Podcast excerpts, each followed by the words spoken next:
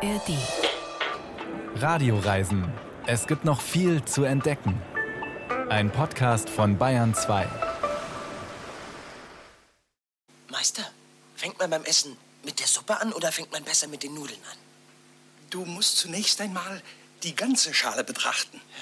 Ja, Dann musst du die Dämpfe, die aus der Schale aufsteigen, einatmen und dabei das Bild intensiv ansehen.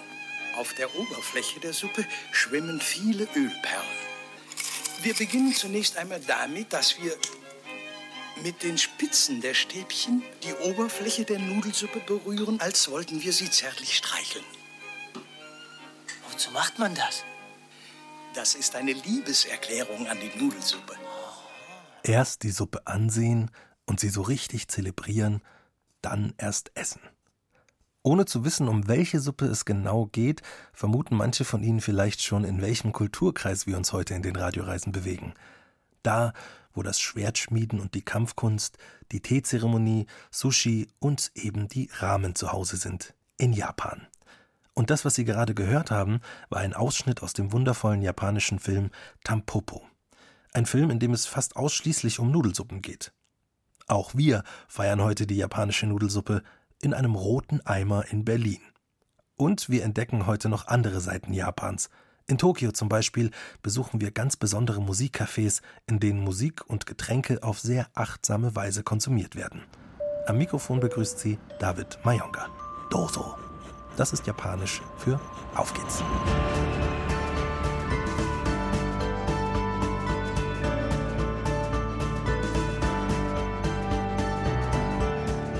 Bevor wir uns um die japanische Musik und die Ramen kümmern, geht es bei uns erstmal ganz traditionell um Sushi. Ausgangspunkt für die ist der Tsukiji Fischmarkt in Tokio. Er gilt als größter Fischmarkt der Welt und ist ein beliebtes Ziel für Touristen. 2018 musste der Markt umziehen. Das alte Gelände war zu klein, zu überfüllt und ein Erdbeben hätte das Dach zum Einstürzen bringen können. Radioreisenreporterin Nicole Ficucciello hat den Markt noch an seinem alten Platz besucht und sich dort auf die Suche nach dem Geheimnis von echtem japanischem Sushi gemacht. Und sie war ziemlich überrascht, als sie es gefunden hat. Es ist 3 Uhr nachts und in Tokio fährt noch keine U-Bahn. Trotzdem sitzen schon knapp 100 Besucher auf dem Boden in der Wartehalle des Skiji Fischmarkts.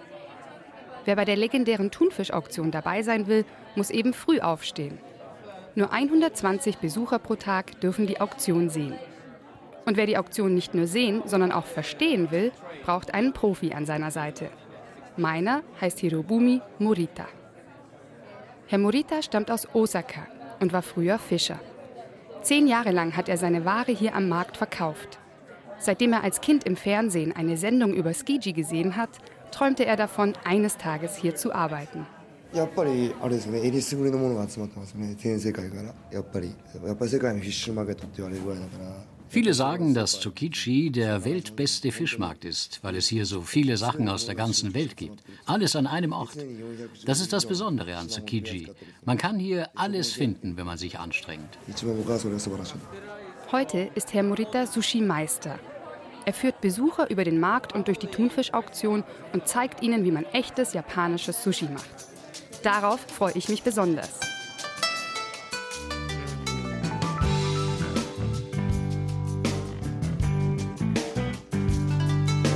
Wie die meisten habe ich Sushi auf die sanfte Art kennengelernt. Über westliche Fusion-Varianten wie California Rolls mit Frischkäse, Avocado und Sesam.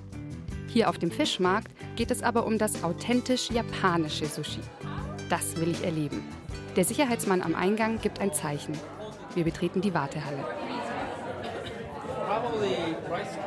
Wir bekommen eine grüne Warnweste und setzen uns direkt hinter eine Absperrung auf dem Boden. Viele Besucher sehen müde aus. Die meisten haben die Nacht durchgemacht. Manche schlafen im Sitzen ein. Herr Morita vertreibt uns die Zeit mit Fischgeschichten, wie er mal eine Kugelfischvergiftung hatte. Meine Hand fühlte sich an wie gelähmt. Alles schwoll an.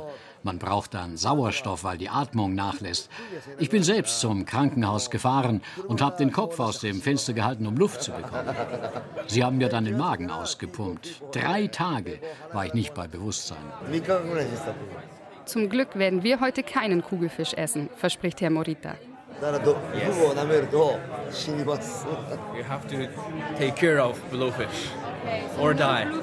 No, no, no, no. Never.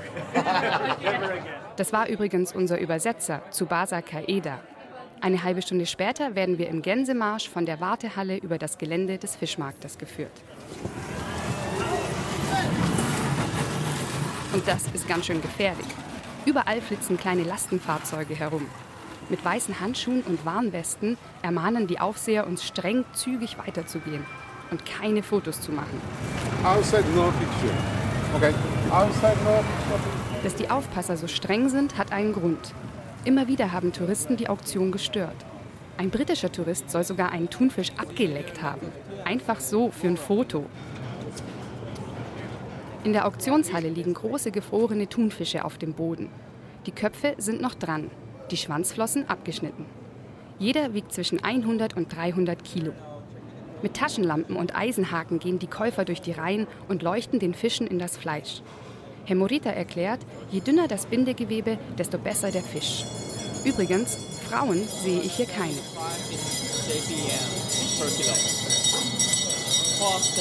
Vor jede Palettenreihe stellt sich ein Verkäufer auf einen Holzhocker und läutet mit einer Glocke. Das Zeichen zum Start der Auktion. Die Verkäufer ziehen ihre Hüte, verbeugen sich vor ihren Kunden und gehen in die Knie. Dann geht es los.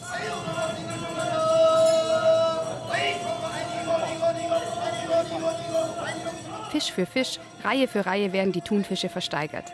Das dauert nur 20 Sekunden pro Fisch. Die Käufer sagen kein Wort, ihre Gebote bestehen aus Handzeichen. Der erste Fisch geht für 2300 Yen weg, der nächste für 4500, wieder einer für 4000 Yen. Ist ein Fisch verkauft, bekommt er ein Etikett auf die Haut geklatscht. So schnell die Auktion begann, so schnell ist sie vorbei. Umgerechnet lag der Preis pro Fisch heute bei 6000 Euro. Kein guter Tag, sagt Herr Morita. Die Qualität bei der Auktion heute war nicht so gut, vielleicht auch, weil gerade keine Saison ist. Im Vergleich zu sonst standen in der ersten Reihe außerdem sehr wenig Leute. Bei der traditionellen ersten Auktion des Jahres gehen die Thunfische für ein Vielfaches über die Palette. Der Rekord liegt bei 1,3 Millionen Euro für einen einzigen Fisch. Mit Geschmack oder Qualität haben diese Summen nichts zu tun. Es geht um den Werbeeffekt für die Käufer und deren Restaurants. Und die Preise zeigen, welchen Stellenwert Fisch in Japan hat. Japan ist vom Ozean umgeben und früher war Fisch das Einzige, das wir hatten. Und das im Überfluss. Es ist in unserem Blut. Das wurde von Generation zu Generation weitergegeben. Fisch gehört zu unserem Leben. Wir essen ihn zum Frühstück, zum Mittagessen und zum Abendessen. Nach der Auktion gehen wir mit Herrn Morita frühstücken. In dem kleinen Lokal auf dem Marktgelände gibt es Ramen, Nudelsuppe mit Fleisch. Um 7 Uhr morgens für meinen Magen eine kleine Herausforderung. Herr Morita erzählt noch eine Fischstory von seiner Zeit als Fischer und seinem größten Fang, einem 90 Kilo Thunfisch. Weil der Thunfisch so groß war, hat es sehr lange gedauert, bis ich ihn im Boot hatte. Am Ende war er so erschöpft, dass sein Fleisch sich schwarz gefärbt hat. Deswegen habe ich dafür gerade mal 200 Dollar bekommen. Hätte ich den Thunfisch schneller gefangen, hätte ich sicher 20 bis 30.000 Dollar bekommen. Davon wollte ich endlich das Boot bezahlen und ich hatte mir schon überlegt, wo ich mit meinen Freunden feiern gehe. Als ich dann das schwarze Fleisch sah, habe ich noch im Hafen angefangen zu weinen. Herr Morita hat seine Fische immer mit einer Angel gefangen. Von Netzen hält er wenig. Es gibt einen Unterschied zwischen Fischern, die mit Netzen fangen und denen, die mit der Angel fangen. Echte Fischer benutzen eine Angel. Wenn man mit Netzen fischt, ist das für den Meeresgrund so, wie wenn man eine Stadt mit Bomben zerstört. Nach dem Frühstück gehen wir einkaufen für unseren Sushi-Kurs. Herr Morita führt mich durch die engen Gassen des Marktes. Überall quietschen Kisten aus Styropor, die Thunfische von der Auktion werden bereits zersägt.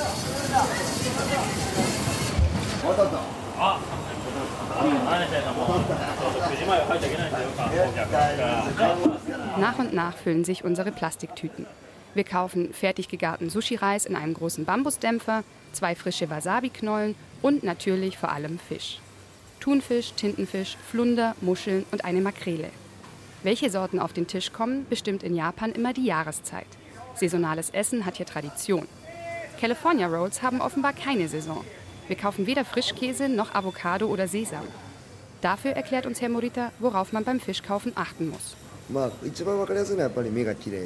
Man kann die Qualität an den Augen sehen. Je klarer sie sind, desto frischer. Aber auch an den Kiemen und der Haut. Je sauberer die Kiemen und je mehr die Haut glänzt, desto besser. Außerdem spielt auch die Form des Fisches eine Rolle. Man sollte den Fisch umdrehen und sich die andere Seite anschauen. Ist die flacher als die obere Seite, heißt das, dass er da schon eine Weile liegt. Wenn sich die Unterseite beim Umdrehen aber so anfühlt wie die Oberseite, dann ist er frisch. Frische ist hier eh brutal wichtig, im wahrsten Sinne des Wortes. Beim letzten Verkaufsstand schneidet der Verkäufer dem noch lebenden Fisch das Fleisch an der Schwanzflosse auf. Dann stößt er einen langen Draht in das Rückenmark und stochert mehrmals darin rum. Das sieht brutal aus und ist es auch. Während der Fisch durch die Rückenmarksbohrung gelähmt wird, lebt sein Fleisch noch weiter. Selbst in der Sushi-Küche angekommen, zuckt es noch. Stolz zeigt unser Übersetzer das vibrierende Fleisch. And you see it's kind of vibrating. It means like it's physically still alive. Still alive? Yeah, physically. Uh, we express in Japanese physically alive.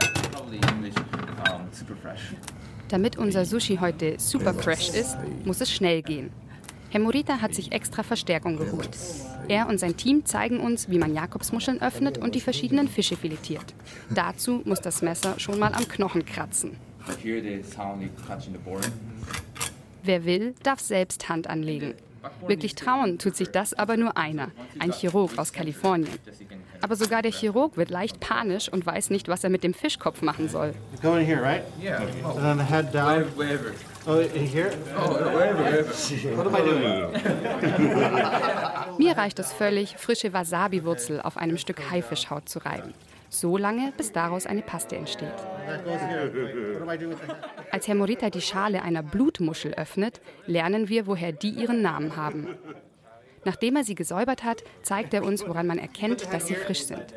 Er schneidet ihre Ränder rundherum mehrmals mit dem Messer ein und klatscht die Muschel dann mit Schwung auf den Tisch. Nach dem Aufprall ziehen sich die Ränder der Muschel zusammen. Ein gutes Zeichen. Wäre sie alt, würde sich das Fleisch nicht bewegen. Sobald alle Fische geputzt, filetiert und in mundgerechte Stücke geschnitten sind, setzen wir uns an den Tisch und machen Sushi. Die wichtigste Regel beim Sushi machen, es geht vor allem um die Geschwindigkeit. Der Fisch darf nicht warm sein und nur so wenig wie möglich angefasst werden. Das ist die Hauptsache. Ich feuchte also meine Hände mit Wasser an, nehme etwas Reis in die eine Hand und klopfe mit Zeige und Mittelfinger der anderen Hand darauf. Die typische Sushi-Bewegung. Bei einem Anfänger wie mir ist das eine ganz schöne Sauerei. Reiskörner kleben überall da, wo sie nicht hingehören. Die Reisbällchen streiche ich etwas Wasabi und belege sie dann mit verschiedenen Fisch- und Muschelstücken.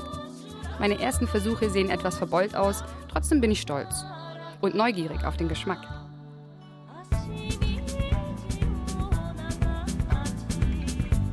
Der Thunfisch schmeckt gut, das Fleisch ist fett und schmilzt im Mund. Die rohe Jakobsmuschel schmeckt nach nichts. Aber immerhin lässt sie sich gut kauen, was man von den anderen Fischen leider nicht sagen kann. Der Tintenfisch ist hart wie eine Schuhsohle und die weißen Fischfilets, die so frisch sind, dass ich sie noch zucken sehe, sind zäh. Schon nach dem dritten Happen fange ich an, Frischkäse, Avocado und Sesam zu vermissen. Als ich Herrn Morita danach frage, lacht er nur. Diese Zutaten haben auf japanischem Sushi nichts zu suchen. Übrigens genauso wenig wie Lachs.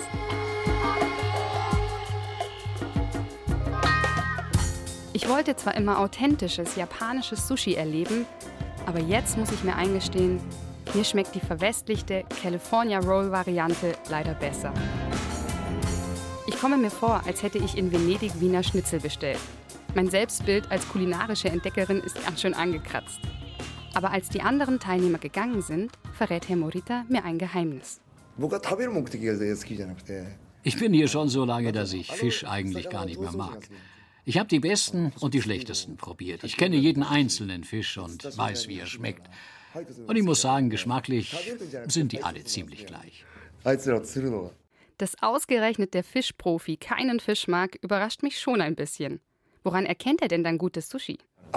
Das Herz des Sushi ist der Reis. Wenn du wirklich guten Reis hast, dann zerfällt das Sushi im Mund und die Konsistenz ist perfekt. In Japan sagen die Leute, dass es zu 10% auf den Fisch ankommt und zu 90% auf den Reis. Der Reis ist wirklich die Hauptsache. Das haut mich um. Ich bin seit 3 Uhr morgens hier, seit zwölf Stunden auf den Beinen und davon ging es 90 Prozent nur um Fisch. Und erst jetzt erzählt Herr Morita, dass das Sushi-Geheimnis im Reis steckt. Aber wenigstens verlasse ich den Fischmarkt mit dem guten Gefühl, dass ich mich mit meinem Geschmack in guter Gesellschaft befinde. Und wegen mir müssen in Zukunft auch keine Fische mehr am Rückenmark operiert werden. Darauf eine Gurkenrolle mit ganz viel Frischkäse. Nicole Ficocello auf dem Skidgy Fischmarkt. Sie hat ihn 2016 besucht. Mittlerweile hat der Fischmarkt geschlossen. Aber keine Sorge, er ist ja nur umgezogen. Wer die legendäre Thunfischauktion miterleben will, der muss nur ungefähr zwei Kilometer weiter südlich nach Toyoso fahren.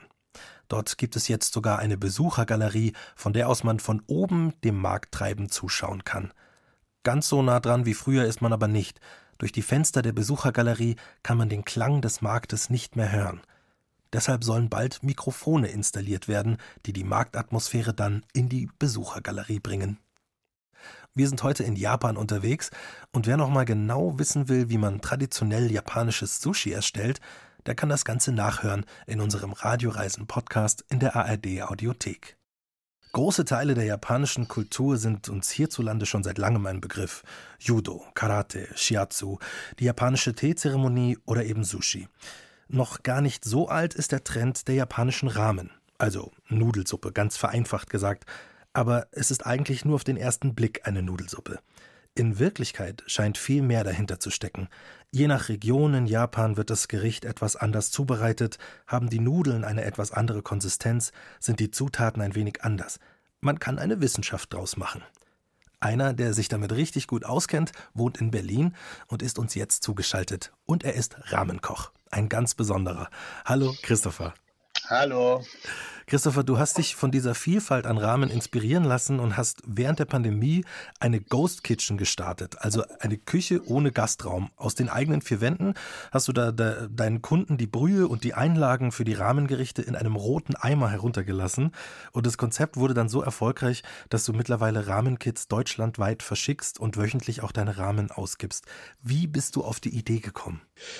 Puh, das war natürlich zum einen, dass mein Hauptjob durch Corona erstmal brach lag und ich meiner Leidenschaft dem Kochen und dem Essen eben frönen wollte, für mich selber Rahmen gekocht habe und dann vermehrt von außen, also über den Instagram-Account, über den ich das auch dokumentiert habe, die äh, Frage bekommen hatte, ob ich denn auch mal das jemand anderen servieren wollte und gleich so viel positive Rückmeldung dazu bekommen, dass dann einfach sich daraus entwickelt hat. Ungeplant und wirklich äh, auch unerwartbar für mich. Dass es auch so funktioniert. Ganz genau, ganz genau. Also das im Rahmen ist ja auch schon in mehreren Rahmenrestaurants hier in Berlin zu finden.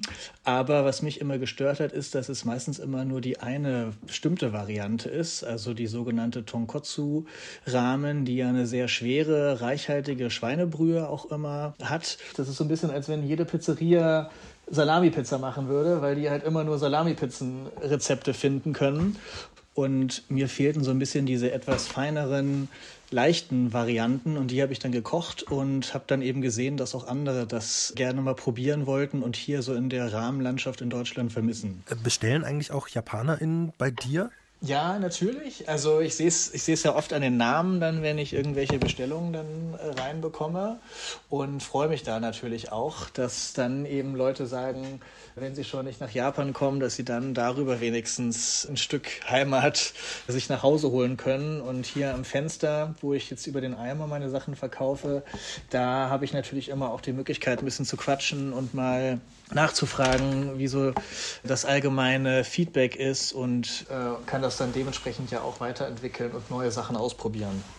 Das heißt, man merkt auch gleich, du kanntest dich schon vorher sehr gut mit Rahmen aus. Du bist auch äh, Foodblogger in deinem Instagram-Account Foodtechnik Berlin, machst auch immer wieder Fotos von auch Ramen, die du in, in Japan isst. Wann hat denn deine Faszination für Ramen angefangen?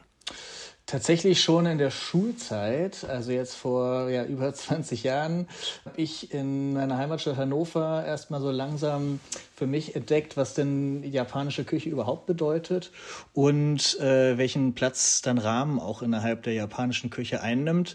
Vorrangig aber tatsächlich zu dem Zeitpunkt über Instant-Rahmen, also über Fertignudeln und habe daraus dann äh, so diese Leidenschaft dafür entwickelt und dann in meiner ersten Japanreise 2005 dann auch richtige Rahmen das erste Mal probiert und dann wirklich mich gleich in dieses ja ganz einfache, aber doch so faszinierende und komplexe Gericht verliebt sodass ich dann auch fortlaufend immer getestet habe und zu Hause eben auch probiert habe, wie ich so eine gute Rahmensuppe zusammenstellen könnte. Das passt sehr gut zusammen, finde ich, mit dem, was ich gelesen habe, auch über die Ausbildung von Rahmenköchen. Weil wenn du jetzt sagst, 20 Jahre ist quasi deine Rahmenreise lang. In Japan äh, sagt man ja auch, dass ein guter Rahmenkoch jahrelang unter einem Meister eine Ausbildung gemacht haben muss, um dann wirklich gut zu werden.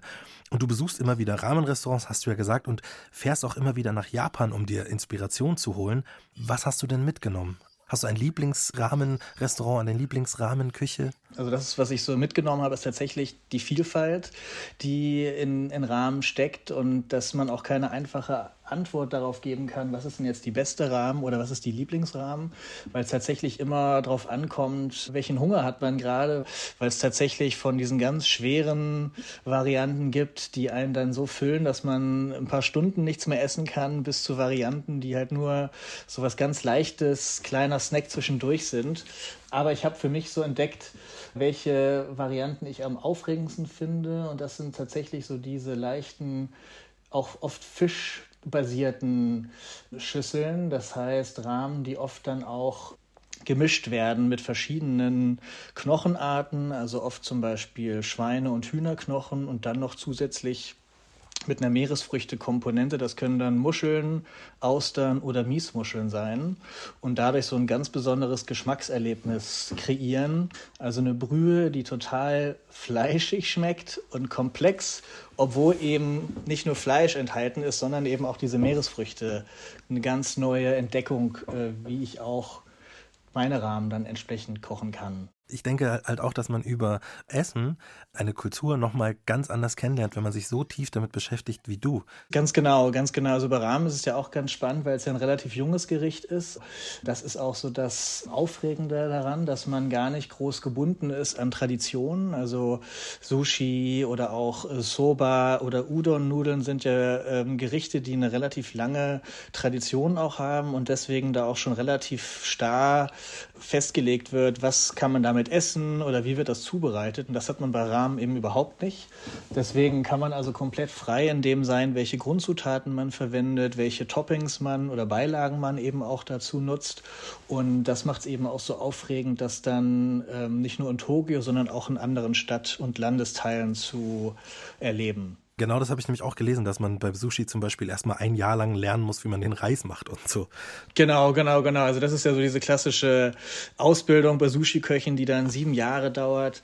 Bei Rahmenköchen kann es auch Jahrzehnte dauern.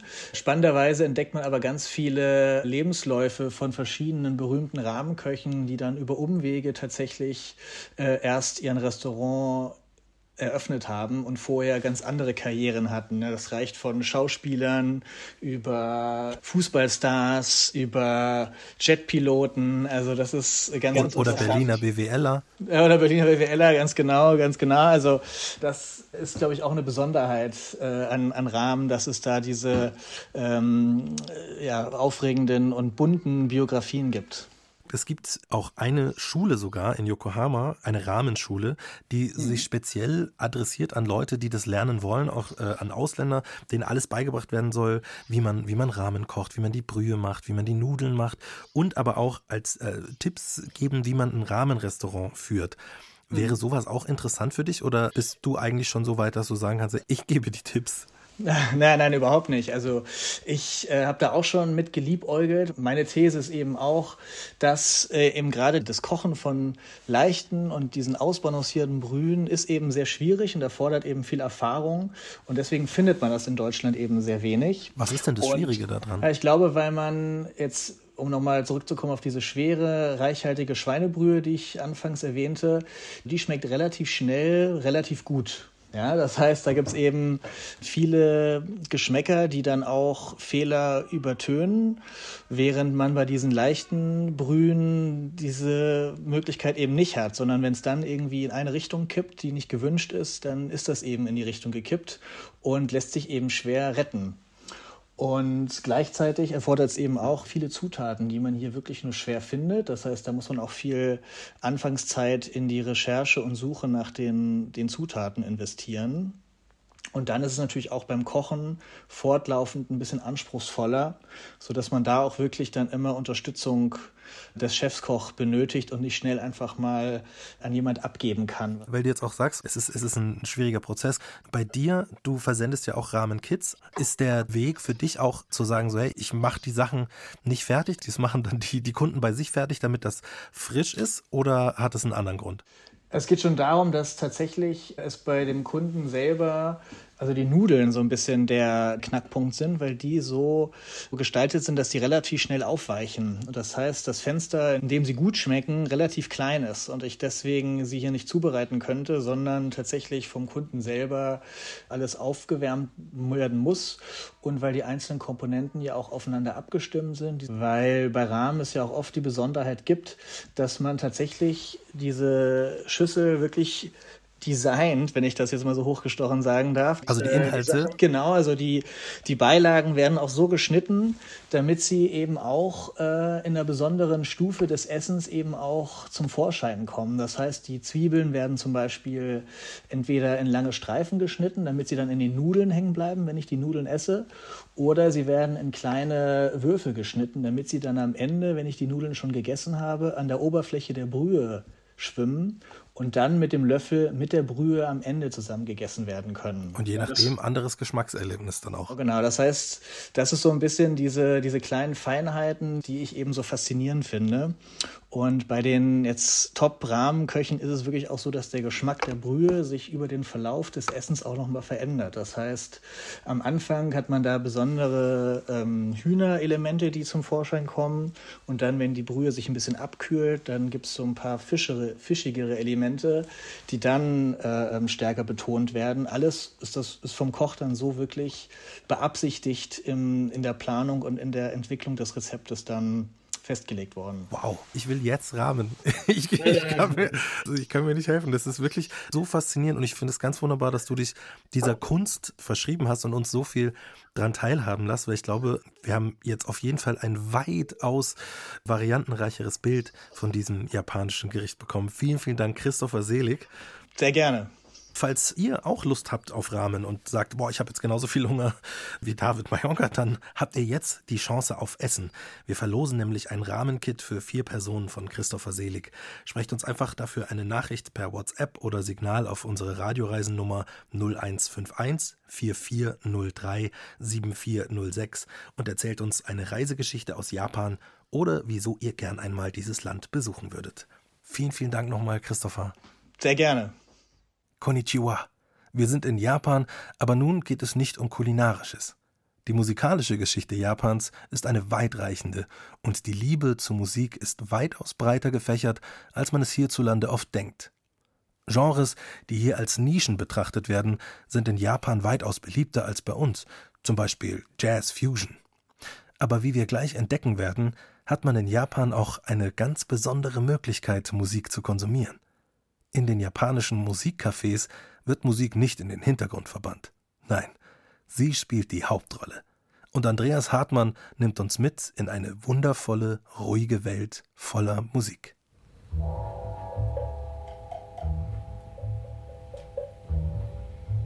James Catchpole ist DJ und Musikjournalist und ist vor mehr als 20 Jahren aus Brooklyn, New York nach Tokio gezogen. Dort entdeckte er die Kultur der japanischen Musikcafés – die ihn seitdem nicht mehr loslassen. Er sitzt am Tresen des Downbeat in Yokohama, Tokio. Ein dunkler Raum, in dem überall die Patina vergangener Zeiten zu spüren ist.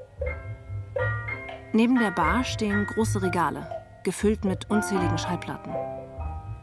Die Decke ist mit alten Jazzmagazinen und Zeitschriften beklebt. An den Wänden hängen Porträts von großen Jazzmusikern wie Miles Davis, Chet Baker und Charlie Parker. Im hinteren Bereich des Cafés, wo auch die vier großen Lautsprecher hängen, stehen schwere schwarz-rote Ledersitze, die an ein amerikanisches Diner aus den 50er Jahren erinnern. Mittlerweile sind auch andere Gäste eingetroffen. Sie sitzen neben James am Tresen und unterhalten sich mit dem Besitzer Yoshihisa, der gerade ein paar Getränke zubereitet. Einer von ihnen ist Koki Nakajima. Es ist völlig anders, als in einer Kneipe etwas zu trinken. In einer Kneipe trinkt man einen nach dem anderen und die Stimmung ist gesellig. Hier trinkt man nur ein Whisky on the Rocks und nippt, während man der Musik zuhört. Ja, man konzentriert sich auf die Musik. Das ist angenehm. Und der Alkohol schmeckt auch besser. Und man hat Zeit, über sich nachzudenken. Es ist ein intimer Raum. Ja. Ich hätte jetzt Lust, ein Glas zu trinken. So the first one I went to was a soul music bar. This was in 1997, and uh, you know, uh, a friend had taken me there, and I, I couldn't believe that there was so many records in one small space. Das erste Musiklokal, in das ich ging, war eine Bar für Soulmusik. Das war 1997. Und ich konnte nicht fassen, dass es dort so viele Platten in so einem kleinen Raum gab. But the other thing was more also that oh, people actually come here specifically to listen. Außerdem fiel mir auf, dass die Leute gezielt dorthin gingen, um zuzuhören. and there's no live music. Es war kein Club, es wurde nicht getanzt und es gab keine Live-Musik. I was struck by the collection, but I was also struck by the purpose of it. Ich war verblüfft über die große Plattensammlung, aber auch darüber, was sie bezweckte. Also uh, Und ich stellte fest, dass es eine ganze Unterkategorie von Musikbars gibt, die auf Japanisch Jazz-Kisatten genannt werden, was übersetzt Jazz-Teestube heißt.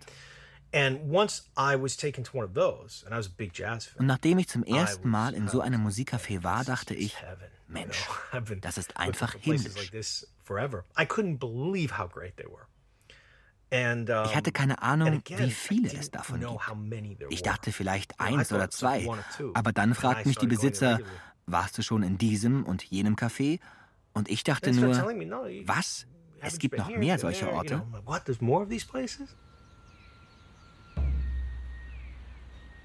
In einem ruhigen Wohnviertel in der Nähe der Ritsumeikan-Universität im Nordwesten von Kyoto liegt versteckt im Erdgeschoss eines kleinen Einfamilienhauses das Café Musik. Es ist ein Café für klassische Musik, ein sogenanntes Meikyoku Kisatten, ein Meisterwerkcafé. Herr Watanabe, der Besitzer, steht am Tresen und unterhält sich mit So Katahira, einem jungen Mann, der sein Café heute zum ersten Mal besucht. Es gibt zwei Arten, von Musik berührt zu werden. Einmal in einem Café wie diesem oder in einem Live-Konzert.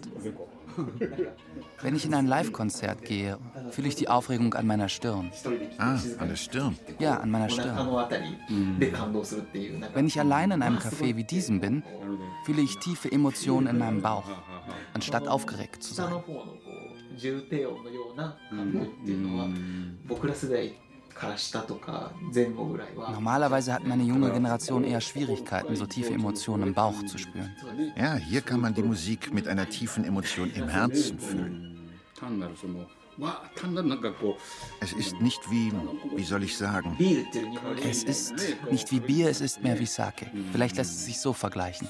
Ja, genau, das Gefühl ist nicht leicht wie Bier, sondern tief wie der Geschmack von Sake.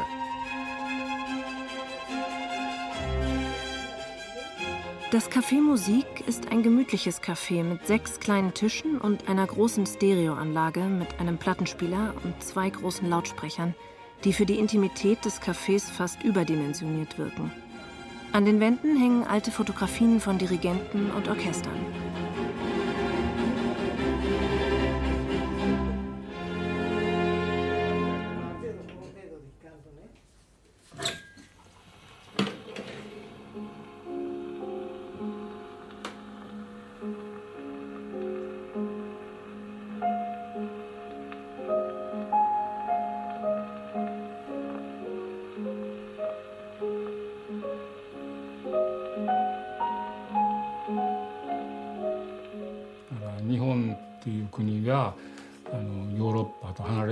Weißt du, Japan ist so weit von Europa entfernt. Also hatten wir keine Gelegenheit, europäische Musik zu hören. In der Meiji-Zeit, am Anfang des 20. Jahrhunderts, wurde viel Musik aus Europa importiert. Damals konnte man nicht viel Live-Musik aus Europa hören. Deswegen entstanden diese Cafés.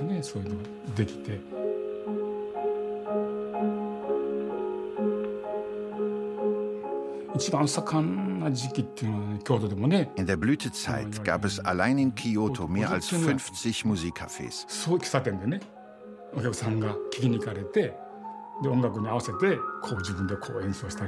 Die Kunden gingen in die Cafés, um Musik zu hören und um das Spielen der Musik zu imitieren. Einige haben so getan, als ob sie Klavier spielen. Oder jemand übernahm die Rolle des Dirigenten. Ungefähr so. So war das. Hier und da schauten uns die Leute durchs Fenster zu. Es hat so viel Spaß gemacht.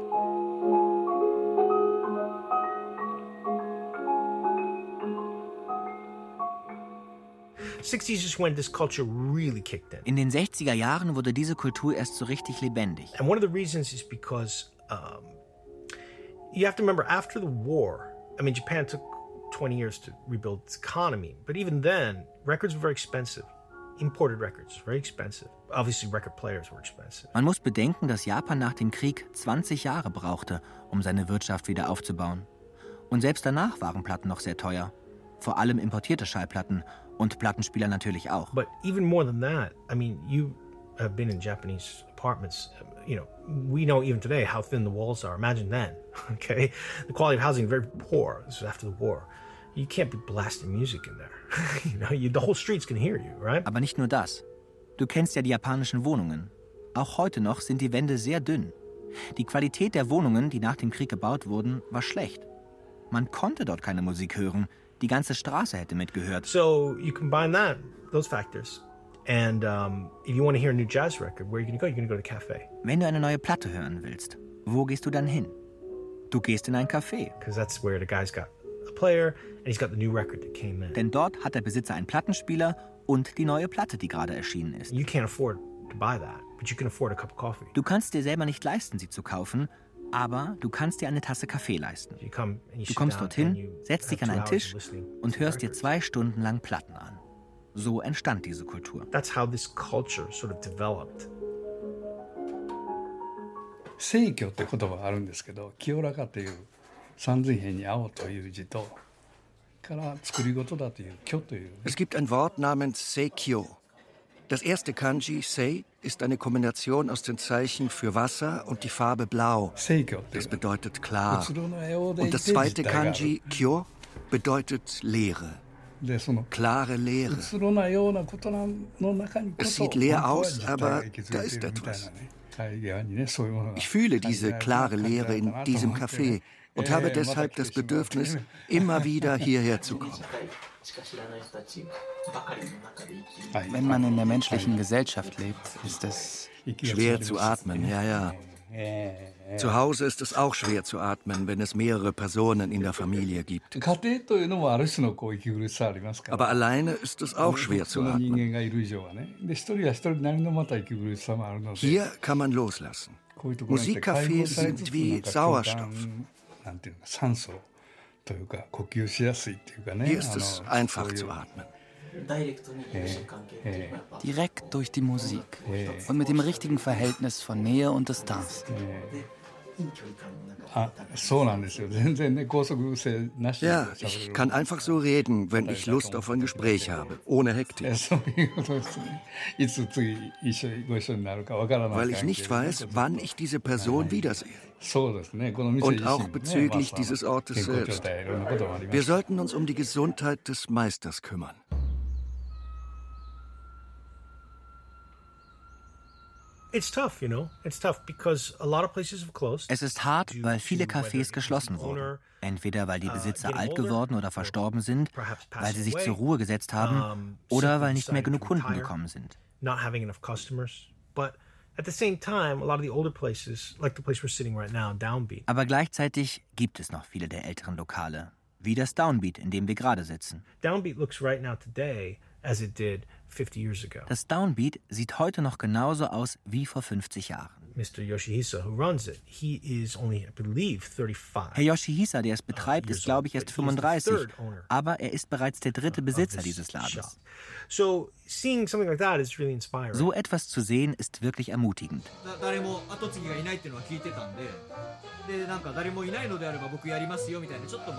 Ich hatte gehört, dass es niemanden gibt, der nachfolgt und sagte, ach so, wenn es niemanden gibt, dann übernehme eben ich. Das hatte ich als Scherz gemeint. Der vorherige Meister ist in Rente? Ja, in Rente. Hier in Yokohama? Ja. Und er hat seine Plattensammlung einfach hier gelassen? Ja.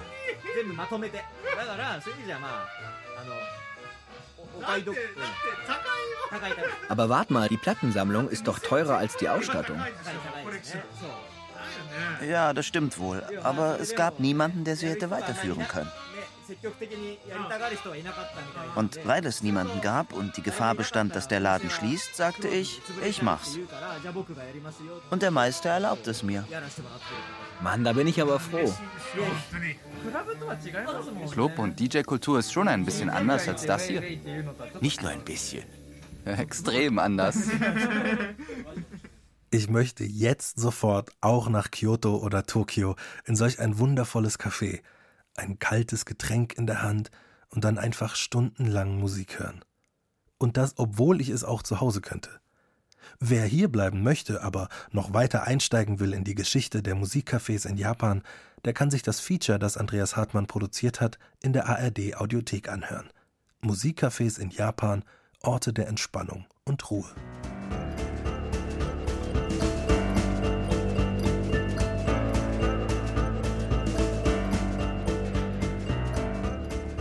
Und so kommen wir wieder zu Hause an. Den Bauch gefüllt mit Ramen und Sushi und den Geist voller wundervoller Musik. Wenn Sie sich zwischendurch nach der Ferne sehnen und nicht auf die nächsten Radioreisen warten möchten, dann ist unser Radioreisen-Podcast genau das Richtige. Da gibt es jederzeit Reisegeschichten zu entdecken. Und zwar in der App der ARD Audiothek. Am Mikrofon verabschiedet sich David Mayonga.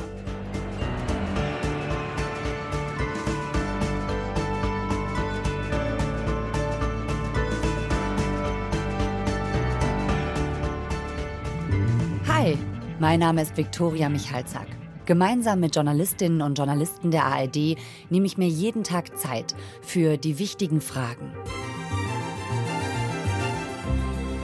Also diese Überwachung ist allgegenwärtig. Wie geht's denn den Menschen da, die du getroffen hast? Für packende Geschichten. Also ich stelle mir einfach vor, die blättern durch die Tagebücher und sagen, ja, so muss es gewesen sein. Hitler wusste nicht vom Holocaust. Das ist eigentlich unfassbar, wenn man denkt, wie nah wir an eine Rehabilitierung von Adolf Hitler gekommen sind. Und investigative Recherchen. Was lag wirklich wann vor, was lag auf dem Tisch und wie umfassend war wirklich dieser Machtmissbrauch, der da stattgefunden haben soll. Also ihr habt rausgefunden, das muss schon viel früher bekannt gewesen sein. Ja. Jeden Montag bis Freitag liefern wir euch täglich ein Thema in aller Tiefe. 11 km der Tagesschau-Podcast, hört ihr in der ARD-Audiothek und überall, wo es Podcasts gibt.